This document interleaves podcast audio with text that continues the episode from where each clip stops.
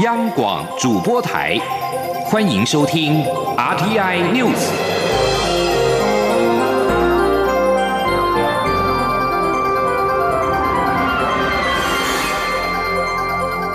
听众朋友您好，欢迎收听这节央广主播台提供给您的 RT News，我是张顺祥。铜锣湾书店店长林荣基遭人泼漆案，立委赵天林今天召开立查中共黑手，杜绝红色渗透记者会。呼吁攻击香港来台民主人士案件，应该明确的定性为国安事件处理。出席记者会的林荣基以之前在香港的书店有中国干预为例，建议台湾可以考虑使用反渗透法来处理此案。调查局则表示，已经针对此案是否有中共在幕后操纵、指挥、介入，要求外勤处站搜报了解。刑事局也强调，正积极透过各种管道侦查是否有危害国安的相关证据。央广记者王兆坤的采访报道。立委赵天麟表示，铜锣湾书店店长林荣基案，以及之前的香港众志秘书长黄之锋、歌手何韵诗案，若被当成一般刑事案件处理，容易发生不了了之的情况，因此呼吁行政机关不应将林荣基案视为一般刑事案件。而应定性为系统性犯罪，是国安事件。若不加强查缉，揪出幕后黑手，类似事件就会一再发生。林荣基表示，两年前香港铜锣湾书店有意重新营运时，就发现很多中国大陆的黑手在干预，例如商标被抢先登记，书店赞助者的家人遭到调查。如今在台湾重新开张前，居然也发生商标问题。他说：“这件事，这个事情不是现在开始的，早几年是一直有关联的。那台湾这块那怎么办呢？啊，因为这个事情我们也看见王继峰和允许的我，那将来是不是还有第四个人受到伤害？这次是不是我们可以考量台湾反渗透法里面的一些条文？”调查局国家安全维护处处长林世伟表示。目前已要求外勤处站调查中共是否介入此案，同时也希望各界若有中共介入的相关线索，可提出检举或提供资料。调查局一定会深入了解此案幕后是否有违反反渗透法相关规定。他说，已经请相关的外勤处站就这个案件有没有中共幕后操纵、指挥、介入的情形，请相关的外勤处站再收报了解。刑事警察局副局长廖训成表示。此案正由北检指挥侦办，侦查细节不便说明，但刑事局会持续积极透过各种管道侦查是否有危害国安相关证据。国安局第三处处长王作瑜表示，目前调查局、刑事局等单位都会秉于权责依法处理，而国安局作为情报单位，对于这个已进入司法侦办程序的个案，不便评论相关案情。中央广播电台记者王兆坤台北采访报道。全台投入防疫呼吸器国家队渴望成立，经济部将投入新台币五千万元研发急重症呼吸器的原型机，并整合国内相关业者进行元件跟系统开发。经济部长沈荣金今天表示，将开发一百台原型机，并且投入到测试验证。沈荣金上午到立法院财政委员会，针对中央政府严重特殊传染性肺炎防治及纾困振兴特别预算追加预算案报告并被询。沈荣金表示，目前已经取得相关的医事规格资料，国内的呼吸器业者也已经表达意愿，将先做出一百台的原型机，并且投入到验证。沈荣金进一步说明，经济部也会协助掌握呼吸器技术的厂商，将能量导入到急重症呼吸器的开发。他也提到，目前初步的团队已经成型，将紧速的投入到测试。二零一九冠状病毒疾病 （COVID-19） 疫情仍在全球肆虐，不过台湾已经连续三天零确诊。中央流行疫情指挥中心指挥官陈时中也表示，台湾国内疫情渴望在六月告一段落。行政院主计长朱泽民今天在立法院的财政委员会被询时表示。若果真如此，届时也是台湾经济反弹号角响起的时候。请央广记者陈立信鸿报道。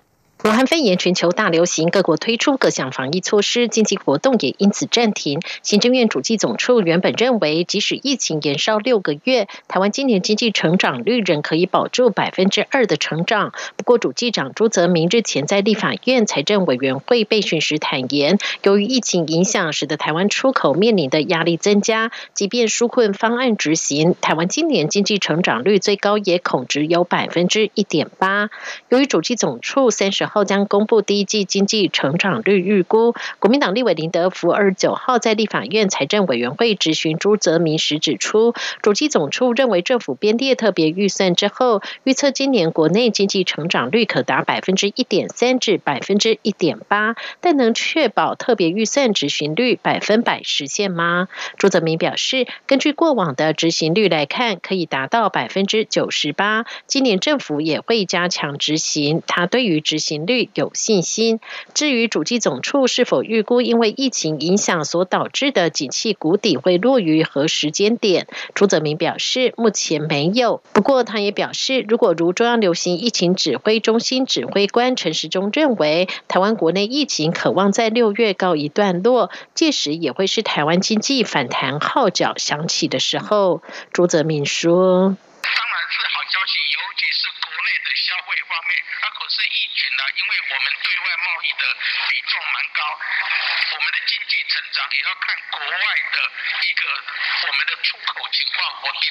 不过，朱泽民也认为，即便台湾疫情能够超前其他国家，在六月就暂告一段落，但台湾以出口为主，如果各国疫情仍无法有效控制，对于台湾国内经济成长率仍会形成一定的冲击。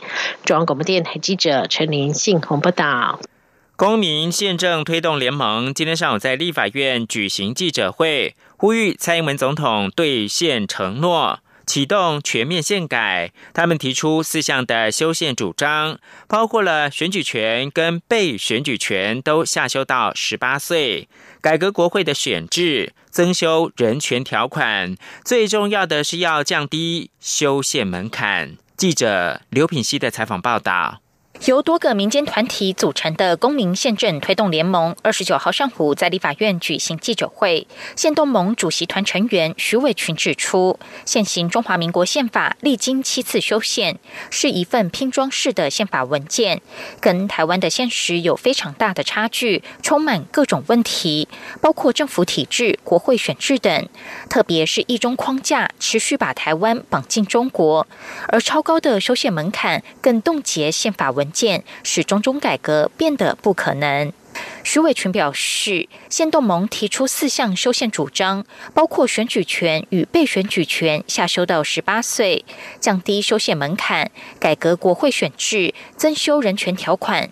其中，降低修宪门槛尤其重要，唯有解冻宪法，才能实现真正的时代正义。他说：“那么，我们主张一定要把降低修宪门槛这个。”议题放进修宪案里面，也只有打开宪改的大门，其他的所有改革才有可能，好，未来的新宪也才有可能。台湾青年民主协会理事长林燕婷指出，虽然目前各政党都有立委提出十八岁选举权的修宪提案，但他们呼吁应该同时将被选举权一并下修到十八岁，让年轻世代有更多机会对公共政策产生实质影响力。妇女新知基金会资深研究员曾昭元则表示。区域立委花大量心力经营选区，留守国会讨论各项议案的，主要是只占三成，共三十四席的部分区立委。因此，他们主张增加部分区立委的席次，提高国会的专业性和代表性。央广记者刘品熙在台北的采访报道。随着核电厂陆续的除役，原能会也被认为责任减轻。根据行政院组织改造计划，未来原能会规划将由二级单位降为三级单位。不过，核能专业人才的去留以及监督的权限受到关注。原能会的副主委刘文忠今天强调，人才部分将转型，而核能安全，原能会绝对不会让步。请听央广记者。杨文军报道。立法院教育委员会二十九号邀请原能会及核能研究所就核能研究所研发成果应用与未来组织改造后发展目标与定位进行专题报告，并被质询。根据行政院组织改造案，原能会未来将由目前的二级单位降格为行政院三级独立机关，改制为核能安全委员会。原能会主委谢小新日前曾强调，不认同原能会改为三级独立机关的设计。国民党立委林奕华就指出，全球的核能管制机关都设得很高，在日本发生福岛核灾事件后，更是将层级往上提，台湾却往下调。现在原能会跟经济部都是二级机关，但已经有管不动经济部所属的台电。未来若降为三级机关，还能管得动吗？原能会副主委刘文忠回应：组织改造已讨论十多年，后续将交由行政院核定。不过核能安全方面，原能会绝对不会让步。他说：“这边能说明一下，我们的安全管制啊，就安全至上了，安全上我们是绝对不会让步的。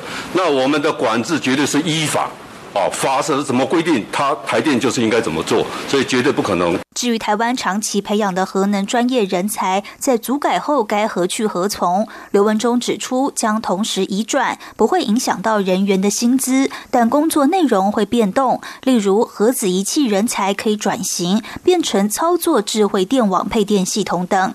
中央广播电台记者杨文君台北采访报道。国际新闻：美中关系持续的紧张，双方除了针对二零一九冠状病毒疾病疫情相互指责之外，在南海的海域的角力也没有停止。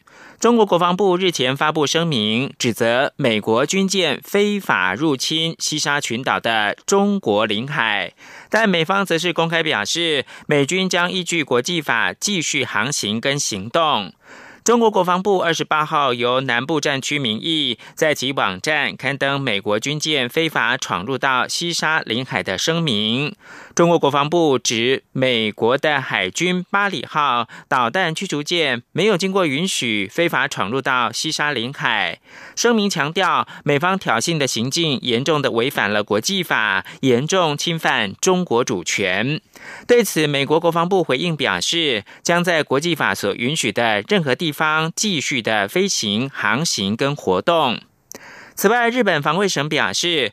中国航空母舰“辽宁号”等六艘船舰，二十八号上午通过了冲绳本岛与宫古岛之间海域，从东海来到太平洋之后，又朝东海返航。这是日本首度观察到中国航舰在这片海域往返航行。日本放送协会二十八号晚间报道，这些中国海军船舰并没有入侵到日本的领海，也没有观察到“辽宁号”的载机有。有起降的情形，研判中国海军应该是在提升远洋的活动能力。最后提供给您是由共和党转为独立派的美国密西根州联邦众议员艾麦旭二十八号宣布，他将探索以一名自由主义者的身份参选总统。这是截至目前他将以第三方候选人角逐白宫大位的最强烈迹象。四十岁的保守派国会议员艾麦旭是在二零一一年成为国会的议员。由于他对党内同志，也就是美国总统川普的批评，在去年七月离开了共和党。另外，在民主党方面，美国的前民主党总统候选人希拉蕊二十八号在与拜登的直播会议上面正式的表态宣布支持前总统拜登竞逐今年底举行的总统大选。而在美国的选民方面，皮尤研究中心二十八号公布最新民调。高达三分之二的美国人认为，二零一九年冠状病毒疾病疫情非常或很有可能扰乱十一月的总统大选的投票能力。以上新闻由张炫翔编辑播报。大家好，我是健保署署长李博章医师。口罩三点零四月二十二号正式上路，只要携带健保卡前往超商即可预购口罩。预购步骤：选择方便取货的四大超商服务机台，点选防疫大作战。插入健保卡，填写口罩订购资料，列印缴费单，完成缴费。使用网络或健保署 APP 完成口罩预购后，都可以直接线上付款。有政府，请安心。资讯由机关署提供。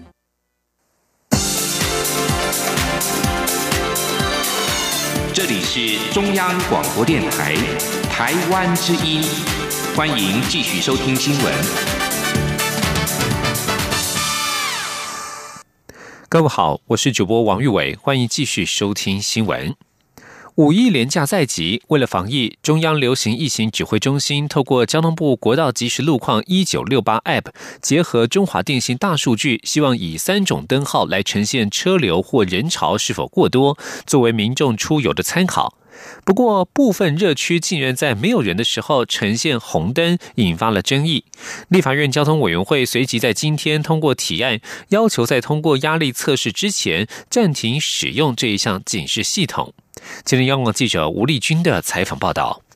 为了避免俗称武汉肺炎的 COVID-19 疫情扩散，中央疫情指挥中心会诊各部会提供的两百多个商圈、夜市、寺庙及游乐园等热点，结合国道即时路况一九六八 App 与中华电信手机流量大数据，以红、黄、绿三个灯号来呈现车流或人潮是否过多，作为民众五一连假出游的参考。不过，部分民众下载试用。后却发现部分景区竟在半夜无人甚至休园时显示不宜前往的红灯，引发争议。多名立法委员也在二十九号的立法院交通委员会上向交通部长林佳龙提出质疑。李坤则说：“我们看到这些地点的选定预算的逻辑，造成例如新竹的动物园在半夜十二点多。”竟然还显示人潮略多的这样的一个灯号。那不止狼来了，而且是阿飘来了。尽管林佳龙说明这是行政院资安处委由中华电信依据去年十二月及今年一月的流量做出的推估，但忽略了各地的承载量，因此已邀集各单位检讨修正，希望在五一连假前完成上线。不过立委林俊宪则要求林佳龙在中华电信无法确保人潮数值正。确前暂停警示。他说：“你应该要跟行政会反映了。中华电信如果没有办法保证它的系统、它的数字正确哦，那么一九六八你这个 A P P 就应该要暂停公布这种人潮数值了。这种数字我怎么可以公布呢？是不是显不合理嘛？”最后，立委洪孟凯也提案要求一九六八 App 需于全台北中南东进行热点承载测试后，才能作为五一连架人潮市。井之用，获交通委员会全体通过。中央广播电台记者吴丽君在台北采访报道。而为了避免廉假期间过多人潮聚集，形成防疫破口，台北市副市长黄珊珊指出，是否推出十一个景点的即时影像，并且搭配实名制以及容留人数控制。若是景点人数过多，是否也会在线上提醒？应该不至于到封闭景点的程度。今天记者欧阳梦平的采访报道。许多民众在清明假期出游，多处风景区挤入大量人潮，让防疫工作一度出现危机。中央流行疫情指挥中心还一度发出细胞简讯警告。如今五一连假即将到来，新北市长侯友谊已经表示，如果景点的人潮过多，该封就封。台北市副市长黄珊珊二十九号被问到是否会比照办理，黄珊珊表示，台北旅游网已经在二十七号推出十一个景点的即时影像，并连接台北。市警察局相关路况的 CCTV，让民众可以先了解各景点的人潮是否过多，再搭配其他的限制，应该不至于会到封景点的程度。他说：“大家在台北市各景点跟他必要的进出的道路上都可以看到即时影像，所以可以提醒市民这边的相关的人流。那如果超过很多的数量的话，我们也会在线上做提醒。那对于现场场馆的部分。”我们都有相关的实名制跟容留的人数的调整，所以不会到应该不会到封的程度，但是可能会做一些限制跟人流的控管。另外，台北市政府也将在三十号上午进行桌上兵推，目前还在进行兵推脚本的讨论与调整。黄珊珊强调，这不是大规模或是外界想象的封城演练，只是会扩大一些管制及范围。他指出，虽然现在台湾的疫情趋缓，但全世界还在烧，疫情可能会一波接着一波。北市府还是必须针对下一波疫情做好相关应应。中央广播电台记者欧阳梦平在台北采访报道。另外，防治疫情的同时，也要做好资讯安全的防护。卫福部机关署有公务员的账号密码遭到骇客入侵，导致各自外泄。机关署今天表示，外泄的电子邮件账号已经停用，而这一起资安事件并不影响疫情防治的工作。今天记者肖兆平的采访报道。有媒体报道指出，包括世界卫生组织、美国卫生研究院等，共约两万五千个官方电子邮件信箱账号及密码全被破解，相关内容更被揭露在全美最大的网络论坛平台，其中卫生福利部疾病管制署公务员账号密码也在列。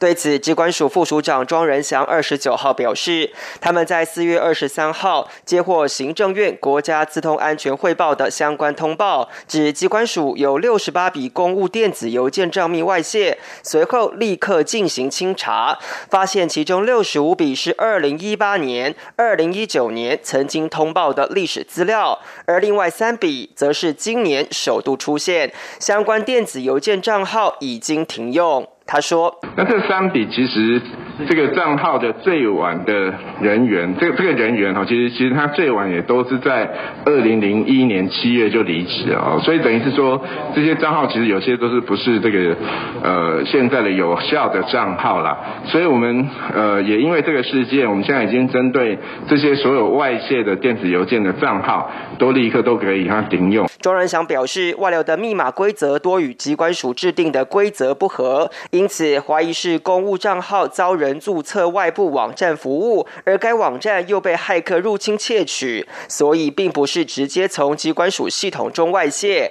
强调这起事件并不影响疫情防治工作。机关署表示，他们在二零一八年首度接获通报后就开始清查，除了请公务员定期更换密码，也提醒不要使用公务账号注册外部服务。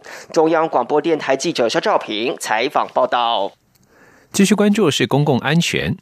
钱柜 KTV 台北林森店大火案引发对消防安全的重视。台北市副市长黄珊珊今天指出，依照现行消防法规定，对于违规业者要先予以限期改善，而且没有办法立即处罚。因此，他认为消防法有修法的必要。另外，台北市政府也组成了义务律师团，协助受害者进行后续的赔偿事宜。前天记者欧阳梦平的采访报道。钱柜 KTV 台北林森店二十六号发生火灾后，台北市政府清查室内所有封闭式公共场所，包括钱柜四家分店、新据点 KTV、梅花戏院、朝代戏院，都因为消防设备不符规定而被勒令停业。对于之前为何对于违规业者没有立即寄出罚则，台北市副市长黄珊珊二十九号受访时表示，消防法有限期改善的规定，必须先要求限期改善，如果逾期不改善，才能予以停业等处罚。分是否在钱柜火灾后找寻最快速有效的法条？最后是引用行政执行法第三十六条，行政机关为阻止犯罪、危害之发生或避免急迫危险而有及时处置之必要时，得为及时强制，才能令业者先停业并限期改善。因此，他认为有必要修消防法。他说：“如果按照消防法，我没有一条可以要求他停业，我们只能用行政执行法。”要求他们暂时停业，然后限期改善。所以目前为止，法应该是法条本身在消防法本身，它不像其他的建筑法很很多东西，它有可以直接做相关的处置。所以消防法的部分，我们认为还是有修法的必要。黄珊珊也指出，关于后续赔偿，台北市政府会成立义务律师团，协助受害者及家属与业者谈判。二十九号下午也会召集业者及保险公司，了解善后理赔相关事宜。他并强调，对于这么重大的公安事件，任何企业都必须负起企业的责任。台北市政府的立场很清楚，会依法办理。过程中，所有调查资料也会在遵守侦查不公开的原则下公开透明。台北市政府没。没有必要包庇任何人，这是个悲剧。现在不是讲政治的时候。中央广播电台记者欧阳梦平在台北采访报道。继续关心的是环境议题。为了应应未来可见的废弃太阳能板，行政院环境保护署在今天表示，他们运用资讯技术，已经建制好了回收机制，让每一片光电板从建制、清除、拆解等过程都能够掌握。除了鼓励业者自主回收之外，也发展循环经济。今天记者肖兆平的采访报道。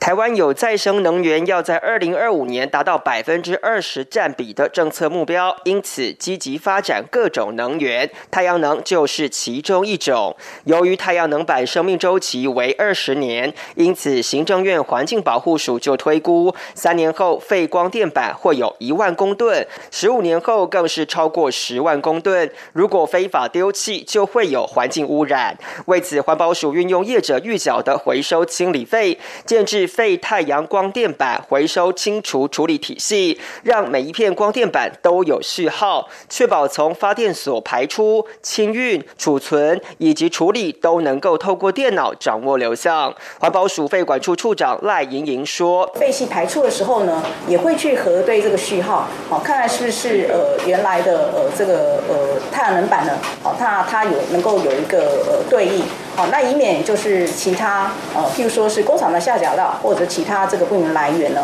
好会混入我们这个集合的体系。